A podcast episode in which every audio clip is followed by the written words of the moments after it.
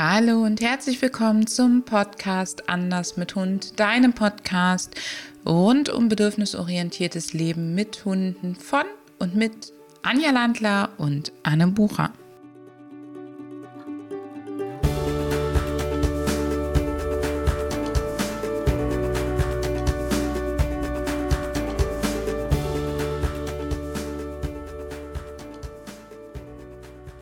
In der heutigen Podcast-Episode möchten wir noch einmal kommen auf das Thema der tiergestützten Intervention. Vielleicht hast du unsere Inhalte mit Dr. Sandra Foltin dazu schon gehört. Heute möchte ich meine Podcast-Kollegin und Kooperationspartnerin Anja dazu befragen.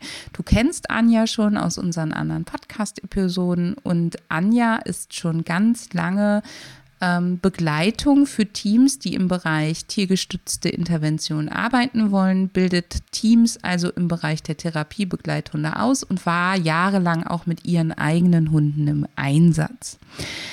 Liebe Anja, magst du noch einmal kurz zusammenfassen für diejenigen, die den Podcast mit Sandra nicht gehört haben, was tiergestützte Intervention genau ist?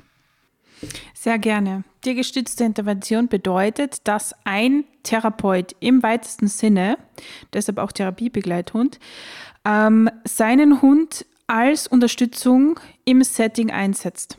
Was bedeutet das? Also es kann ein Therapeut, ein Psychotherapeut, ein Psychologe, ein Mediziner, äh, jemand aus dem, der Sozialarbeit ähm, oder auch eine Pädagogin sein, ähm, die den Hund im eigenen Berufsfeld einsetzt. Wenn das nicht der Fall ist, also wenn ich zum Beispiel selber kein Pädagoge bin, dann bin ich, ist es auch möglich, aber ich brauche dann jemanden dazu. Sonst ist es nämlich kein, keine tiergestützte Intervention in diesem Sinne. Das heißt, tiergestützte Intervention bedeutet, jemand, der bereits einen Beruf von Mensch zu Mensch hat, macht eine Weiterbildung, in der er lernt, sein Tier, wir konzentrieren uns heute auf die Hunde, als eine Säule in seiner Begleitung für Menschen einzusetzen. Ja, perfekt ausgedrückt. Ich hatte jetzt das Gefühl, ich eier ein bisschen rum, aber gut. Das heißt, der Beruf grundsätzlich funktioniert auch ohne das Tier, Anja? Ja, das ist mir zum Beispiel persönlich ganz besonders wichtig. Also ich bilde zum Beispiel auch keine Teams aus, also keine Mensch-Hund-Teams aus, wo der Mensch nicht diese Vorbildung in dem Bereich hat und auch schon Berufserfahrung. Denn ähm, das Ausbildungskonzept müsste wirklich ein anderes sein. Das heißt, du siehst dich an der Stelle auch nicht als Ausbilderin für den Menschen im Sinne von Coaching, Therapie. Ich weiß, in Österreich gibt es Coaching nicht auf diese Art und Weise. Coaching, Therapie, Pädagogik etc., sondern du kümmerst dich wirklich beim Ausbilden dieser Team darum, die Interaktion des Teams zu coachen, zu begleiten, zu trainieren? Ganz genau so ist es. Also äh, ich bilde quasi keine Besuchshundeteams aus, weil da müsste man der Mensch ja zuerst geschult werden und das mache ich nicht. Die Ausbildung würde nämlich tatsächlich ähm, mehrjährig sein in diesem Fall ähm, sondern ich nehme den Menschen aus seinem Berufsfeld her, den Hund, wir schauen uns die Eignung an und wir schauen, wie der Mensch den Hund ganz individuell in seinem Berufsfeld einsetzen kann. Wo sind die Grenzen, wo sind die Möglichkeiten? Du bist also darauf angewiesen, dass der Mensch seinen Beruf bereits kennt und dir auch konkret sagt, wofür er den Hund hinterher einsetzen möchte. Ja, ganz genau so ist es. Und ich bin vielleicht auch ein Stück weit dafür da, diese Vorstellungen in realistische Vorstellungen umzuändern. Wenn ein Hund in diesem Bereich ausgebildet wird, ihr seid in Österreich viel, viel weiter als wir in Deutschland. Ihr habt wirklich Regeln, wie der Hund eingesetzt werden darf und soll.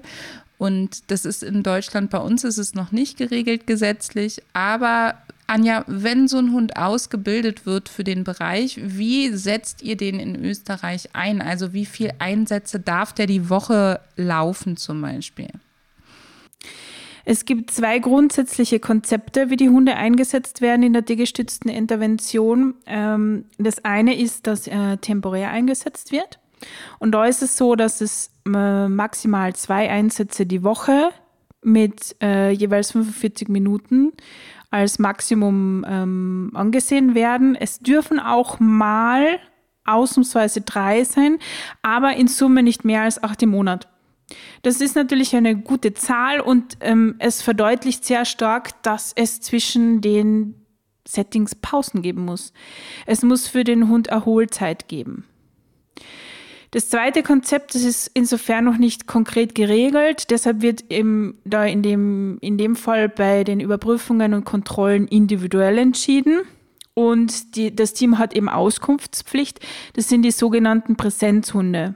Das sind äh, beispielsweise Schulhunde, die mitkommen in den Unterricht und da muss halt ganz genau dargelegt werden, wie wird das gehandhabt, wann geht der im Einsatz, wann, wie wird das signalisiert, woran erkennt der Hund, dass der jetzt ähm, Pause hat, kann der Hund selbst entscheiden, wann er in die Pause gehen kann, wie schaut die Pausengestaltung aus und so weiter und so fort. Das, das ist noch einmal ein sehr um, viel umfangreicheres Konzept, das man dann in der, während der Ausbildung da erstellen muss. Du hast gerade gesagt, es muss dargelegt werden. Das heißt, die Einsätze müssen protokolliert werden in Österreich? Immer.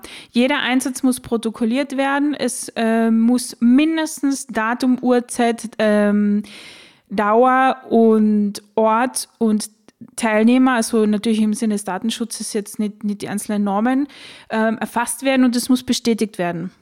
Das heißt, wenn ich in, in, in, einem Altenheim bin, in einem Pflegeheim, in einer Schule, es muss mir wirklich von dort bestätigt werden, dass ich dort war. Die Daten müssen natürlich ähm, stimmen. Und wir zum Beispiel als Ausbildner haben die Verpflichtung, wenn wir mitbekommen, dass die Hunde übermäßig im Einsatz sind, dass diese Zeiten nicht eingehalten werden, dass ähm, mehr Einsätze gemacht werden, dass sie länger dauern, dass es, dass es einfach einen Verdacht gibt, dass der Hund überfordert ist, dann müssen wir das melden. Sonst machen wir uns selber eben auch, ja, sonst müssen wir uns auch verantworten. Leider ist das bei uns noch nicht so geregelt. Bei euch gibt es noch viel, viel mehr Regelungen. Bei euch gibt es zum Beispiel die Regelung, dass der Hund gesund sein muss und dass er keiner Qualzucht angehören darf, richtig? Ja, ein ganz wichtiges Thema und auch etwas, wo ich mich sicher an einer anderen Stelle unbeliebt mache, weil ich ich finde es extrem wichtig. Also die Gesundheit unserer Hunde ist einfach die Basis, dass die überhaupt arbeiten können. Ähm, ist ein, also ist der Hund von der Optik, von der Abstammung her, ähm, äh, wenn der unter Qualzucht fällt, ähm, kann der mitunter in den Einsatz gehen, aber es muss ein Tierarzt dafür gerade stehen, dass der sagt, der ist einsatzfähig. Und das darf man auch nicht auf die leichte Schulter nehmen. Überhaupt nicht. Also ein Hund, der nicht, ähm, nicht im Vollbesitz seiner körperlichen Kräfte ist, der ist ja auch einfach gegebenenfalls berührungsempfindlich, der ist schneller gestresst, der kann sich zwischen den Einsätzen nicht so gut erholen. Und wenn du dir jetzt überlegst, zweimal die Woche 45 Minuten maximal, wobei bei, ich, jetzt kommt wieder mein Pingelgehen durch, als ursprünglich mal gelernte Kauffrau, ähm, mit zweimal 45 Minuten die Woche, achtmal im Monat. Die, der Monat hat ja eigentlich 4,31 Wochen. Das heißt, es sind sogar weniger als zweimal die Woche. Da merkst du schon, da darf der Hund einfach nur eine Begleitung sein, aber nicht dein Konzept. Das heißt, der darf nicht dein Business-Konzept sein, sondern und auch nicht dein Alleinstellungsmerkmal oder sonst irgendwas, sondern der ist eine Ergänzung. Definitiv also gerade, also ich, ich erlebe es halt, dass die Vorstellungen auch, was ein Therapiehund betrifft, in dem Bereich sehr, sehr schräg sind teilweise. Ähm, Gerade wenn Menschen den Hund im Coaching oder in, in der Therapie einsetzen wollen, die haben da einfach so ähm, häufig den Zugang, ja, der ist dann halt einfach mit und dann arbeitet der so. Das funktioniert nicht. Jetzt machst du ja zwei Dinge. Du bildest einmal ähm, Teams wirklich aus von vornherein und andererseits bietest du Teams, die schon arbeiten, auch nochmal an, bei dir einen Trainings- und Praxiskurs, der heißt bei uns Training für tiergestützte Settings, zu machen. Kannst du mir kurz erläutern, was Training für tiergestützte Settings beinhaltet bzw. für dich bedeutet. Also was sind so die Lernziele, die du der Meinung bist, brauchen die Teams? Ja, also es ist als Therapiebegleithunde Mensch, also als der Mensch in dem Team ganz wichtig, dass wir den Hund gut verstehen. Und Training ist nun mal die Grundlage. Und dieses, äh, diese Fortbildung bietet die Möglichkeit, dass man das eigene Training nochmal überprüft, dass man gewisse Dinge hinterfragt und wenn man so ein bisschen Trainingsnerd ist, kann man natürlich auch noch tiefer eintauchen. Das muss allerdings nicht sein. Also ich finde, die Grundlagen sind wichtig und ähm, ein Großteil des tiergestützten Settings besteht ja nicht aus trainierten Dingen, sondern aus der Interaktion, aus der freiwilligen Interaktion von Mensch und Hund. Aber auch das beinhaltet unser Kurs, denn wir sind auf äh, klare Kommunikation angewiesen und zwar von beiden Seiten. Das ist das, was wir herstellen wollen. Wir wollen klar mit dem Hund kommunizieren und der Hund soll auch die Möglichkeit haben, mit uns klar zu kommunizieren, ohne dass er zum Beispiel im Verhalten eskalieren muss, also dass er ins Drohverhalten kippen muss damit wir überhaupt draufkommen, dass es sich nicht wohlfühlt. Das heißt, du bringst den Menschen bei, den Hund zu lesen? Ja. Also Ausdrucksverhalten und Körpersprache? Ja, das ist, das begleitet uns immer, immer, immer, immer, immer. Dann ist ein ganz, ganz wichtiger Aspekt die Kommunikation. Ja. Und zwar in beide Richtungen. Magst du da mal ein, zwei Beispiele nennen, die wir eben mit den Teams, beziehungsweise du mit den Teams trainieren, damit der Hund gut mit dem Menschen kommunizieren kann? Damit der Hund gut mit uns äh, kommunizieren kann. Ähm, also wir ihn verstehen. ja, natürlich. Also wir haben, mm, ich fange trotzdem von der anderen Seite an, wir haben natürlich, es gibt keinen Therapiehund, der aus meiner Ausbildung oder Weiterbildung rausgeht, ohne das Markersignal zu kennen. Diese Erwartungssicherheit ist einfach total wichtig. Und auf der anderen Seite gibt es auch keinen Hund, der rausgeht, der nicht gelernt hat, ein bestimmtes Verhalten zu zeigen, wenn er nicht mehr möchte. Also Targetverhalten zu zeigen, finde ich an der Stelle ganz wichtig. Wir haben unzählige Möglichkeiten, was wir machen. Wir machen nie mit allen Hunden das Gleiche. Das ist mir auch wichtig. Wir entscheiden wirklich individuell und da greifen wir halt die Bedürfnisse des Hundes auf. Das heißt, wir greifen zum Beispiel, beziehungsweise du greifst auf, dass der Hund lernt, sich aus der Situation ganz deutlich zu entziehen, so dass man dann dem Kind oder dem Klienten, äh, dem erwachsenen Klienten halt auch sagen kann, pass auf, wenn der Hund da auf seine Decke geht, dann heißt das ganz konkret, er möchte nicht mehr und das akzeptieren wir.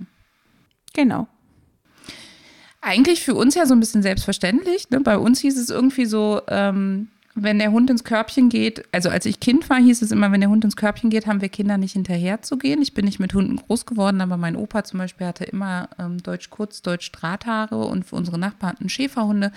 Und da war das ganz, ganz üblich, so in dieser Generation.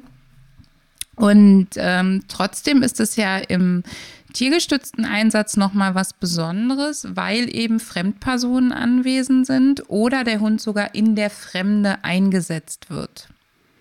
Das ist ja sehr häufig der Fall, dass man den Hund mitnimmt. Das macht ja auch die tiergestützte Intervention mit Hunden so attraktiv, weil man sagt, mit dem Hund ist man ja einigermaßen mobil.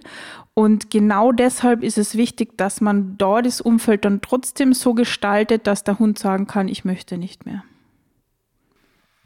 Wenn ich den Hund viel mitnehme, bedeutet das, dass dieses Training beinhalten muss, dass der Hund sich in verschiedensten Umfeldern, die nicht nur für ihn attraktiv sind, sondern vielleicht auch erstmal unattraktiv, weil sie nach Desinfektionsmittel riechen, weil sie laut sind, weil viele Fremde da sind, äh, sich trotzdem wohl und sicher fühlen muss.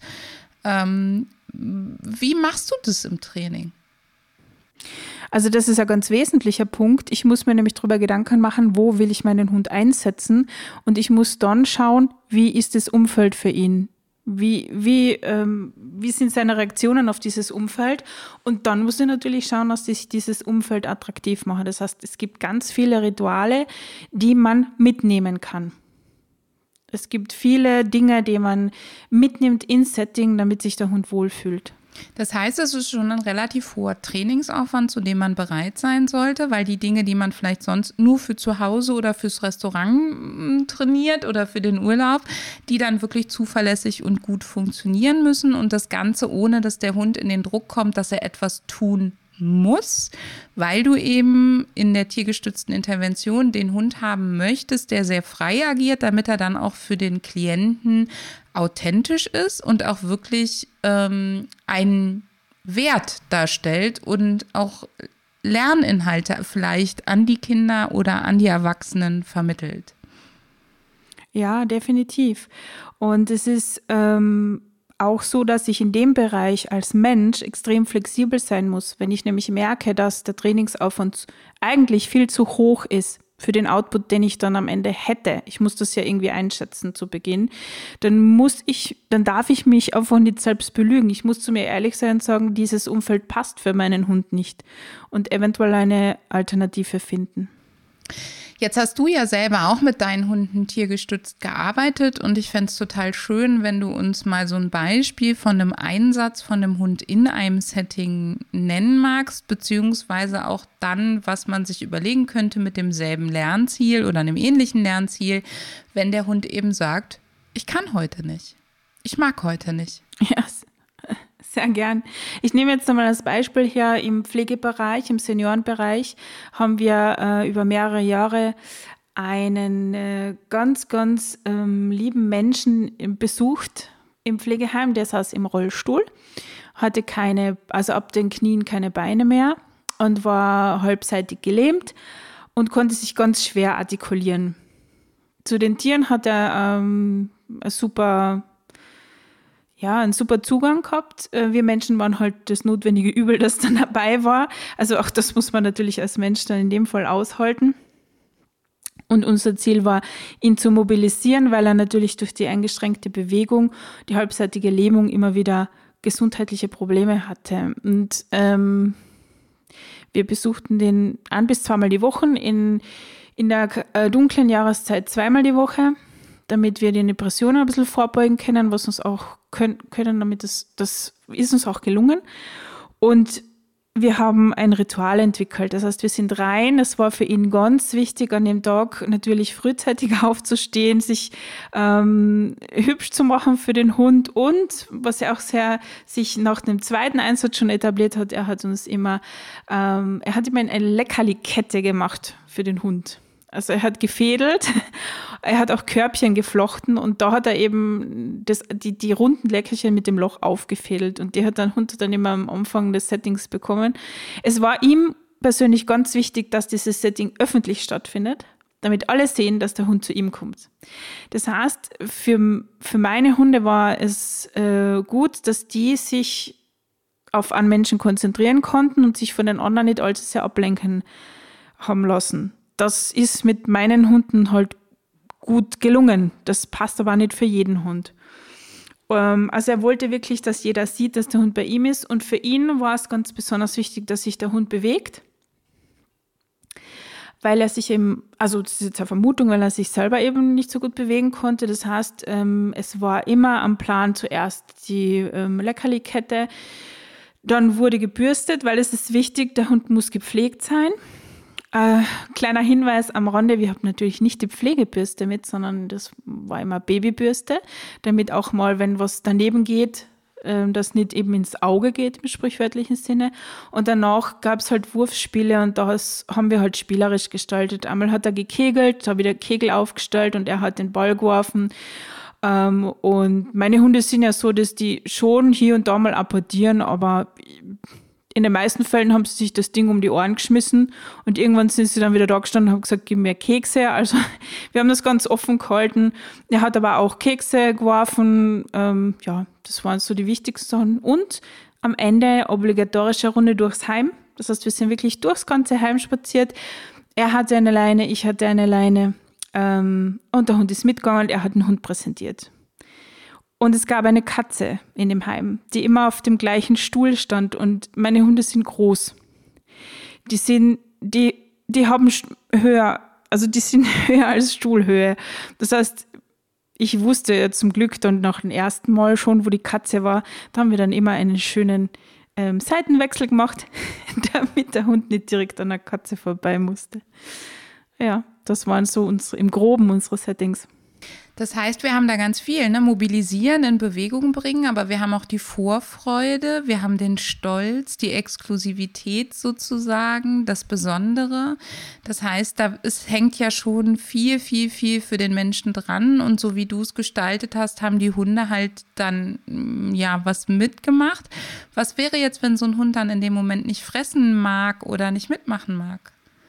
Ja, also ich habe ja, ich hab, oder du hast ja aus der Erzählung jetzt schon viel rausgehört, was da alles sein kann.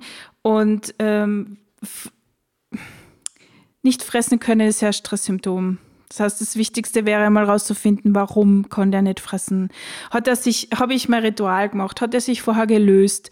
Ähm, ist halt, ist, ist was hat sich im Umfeld verändert, ähm, dass das, was dem Hund Stress macht. Wir hatten das auch hier und da, wenn Menschen verstorben sind im Heim, ähm, dass, dass es dann einfach anders roch und das mir aufgefallen ist. Meine Hunde haben da relativ gut drauf reagiert. Die haben schon Konfliktsignale beim Reingehen gezeigt, aber je mehr Rituale man dann hat, desto besser funktioniert das dann auch. Und die konnten natürlich wieder raus. Also wir hatten immer die Option, dass ähm, wenn es nicht ging, dann sind wir natürlich raus. Und ich habe halt die dann entschieden, je nach Jahreszeit, je nach Tagesverfassung, wie gehe damit um, gehe nochmal rein, kann ich mit dem Menschen jetzt Zeit verbringen, ist es für meinen Hund in Ordnung, im Auto zu warten oder nicht. Ich sage euch gleich, ich bin immer nach Hause gefahren. Aber ich habe natürlich Bescheid gegeben und eine Betreuungsperson gebeten, mit ihm die Zeit zu verbringen. Und erstaunlicherweise, obwohl er sich immer mega auf die Hunde gefreut hat, war das völlig in Ordnung, weil wenn der Hund krank ist, dann muss er versorgt werden. Und da war er immer sehr strikt. Also da gab es nichts. Auch wenn ein Hund in der Früh Durchfall hatte, ich habe angerufen und gesagt, der ist krank, okay. Dann kommt man zwei, drei Tage später.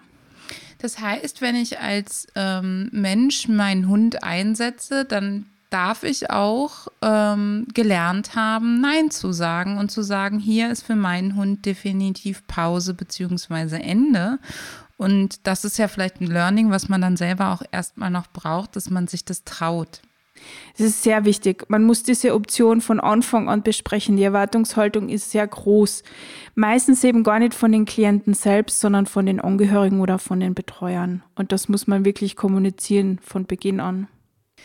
Wenn du Interesse hast, mit deinem Hund tiergestützt zu arbeiten, die liebe Anja bildet in Österreich aus und ein Teil der Ausbildung findet natürlich auch bei uns online statt. Und wenn du in dem Bereich schon arbeitest und sagst, ich würde das Ganze gerne viel, viel mehr lernen, wie ich die Settings aufbaue, wie ich mit meinem Hund klarer kommuniziere. Ich habe zwar eine Ausbildung gemacht, aber ich fühle mich für die Praxis gar nicht so richtig sicher. Dann gibt es bei uns auch den Kurs Trainings für tiergestützte Settings, in dem Anja dich durch die Settings begleitet und ich auch so ein bisschen, wobei ich für tiergestützte nicht der Profi bin, sondern einfach nur auf das Training mitgucke. Und wenn du dazu Lust hast, wir verlinken dir das hier in den Shownotes und ich sage dir, liebe Anja, vielen, vielen herzlichen Dank dass du uns an diesen Einblicken hast teilnehmen lassen und für dich da draußen noch den Hinweis, wenn du dir nicht sicher bist, ob es für dich und deinen Hund das Richtige ist, dann nimm dir vor allen Dingen Zeit für diese Entscheidung und nimm dir den Druck, dass dein Hund mitmachen muss. Ja, vielen Dank, Anne. Und an der Stelle auch nochmal ganz wichtig, es ist super bereichernd, dass die Anne da dabei ist, denn wir haben dann immer die Sichtweise, also wir haben dann nicht die eingefahrene Betriebsblindheit, sondern die Anne, die von einer anderen Sichtweise draufschaut und das ist extrem wichtig. Danke, liebe Anja. Wenn du mit dem Gedanken spielst, in dem Bereich der Therapiebegleithunde tätig zu werden, mit deinem Hund eine Ausbildung zu machen, in deinem Berufsfeld den Hund gerne einsetzen möchtest, dann habe ich was für dich.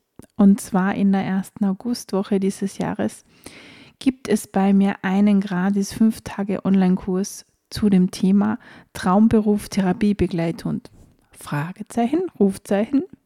Finde heraus, ob du und dein Hund das richtige Team für den Job mit Kindern und Jugendlichen seid. Ich freue mich, wenn du dabei bist. Wir verlinken dir alle Infos in den Show Notes. Hör mal wieder rein.